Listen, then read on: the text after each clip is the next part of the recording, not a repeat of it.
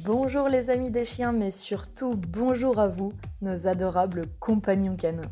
Bienvenue sur les podcasts Cani Curieux du Centre Canin et Duxtucieux, exclusivement dédiés au service des toutous.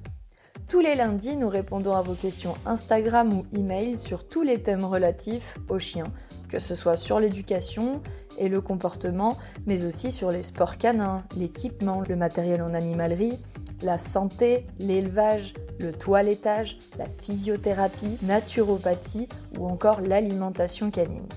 Vous pouvez d'ailleurs retrouver tous ces thèmes dans nos mini-séries dédiées sur YouTube sur la chaîne Eduxtucieux et notre histoire et nos services sur notre page Instagram à Neji The Lazy ou encore simplement sur notre site, compte TikTok ou notre page Facebook.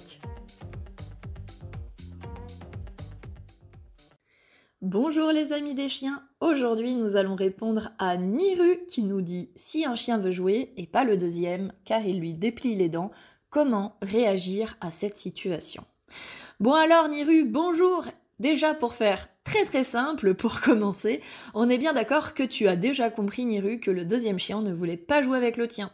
Donc la première réaction à avoir, eh bien tout simplement c'est de passer ton chemin et poursuivre ta balade si tu es dehors ou si le chien qui ne veut pas jouer est dans la même pièce que toi avec ton chien, eh bien il faudra que tu gères ton chien en premier qui est en train de l'embêter et est insistant probablement en mettant un stop clair et en redirigeant sur un jouet d'occupation par exemple ou un coucher en fractionné plus loin. En gros, pour le coucher en fractionné, chaque fois que ton chien va l'embêter, tu lui dis laisse ou le mot que tu veux, et si ton chien ne t'écoute pas, tu fais plusieurs fois un coucher un peu plus loin en augmentant progressivement le temps de maintien de la position couchée en allant de 5 secondes à 1 minute au fur et à mesure que tu le fais. Mais tu dois le faire immédiatement, Niru, après qu'il ait embêté. N'attends pas longtemps. Ainsi, il va comprendre que chaque fois qu'il va embêter l'autre chien, il doit aller à sa place et se poser.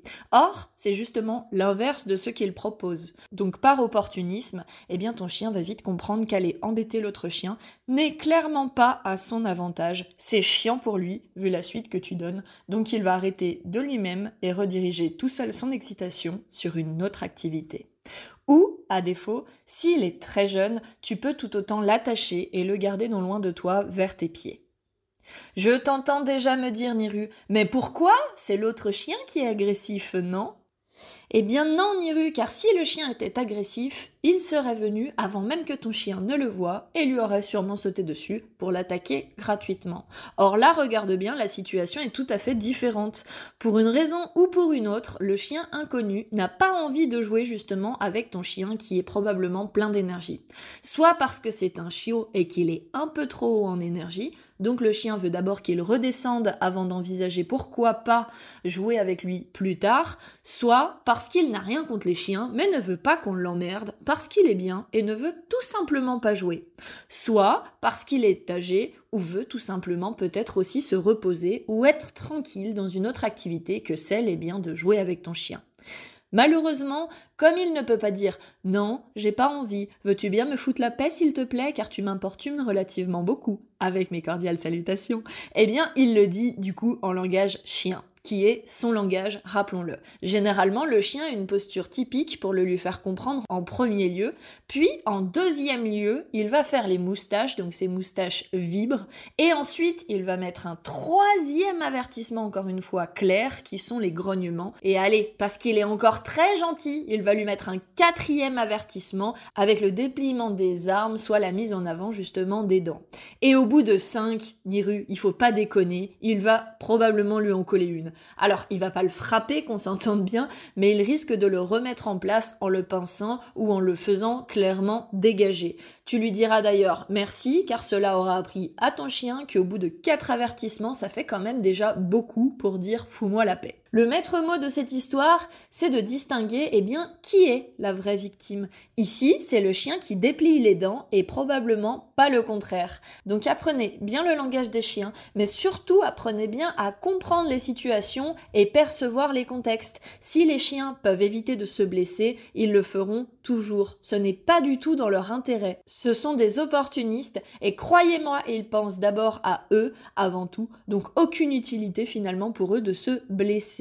Faites-leur donc un peu plus confiance dans leurs décisions et essayez de les comprendre surtout, que ce soit votre chien ou un autre.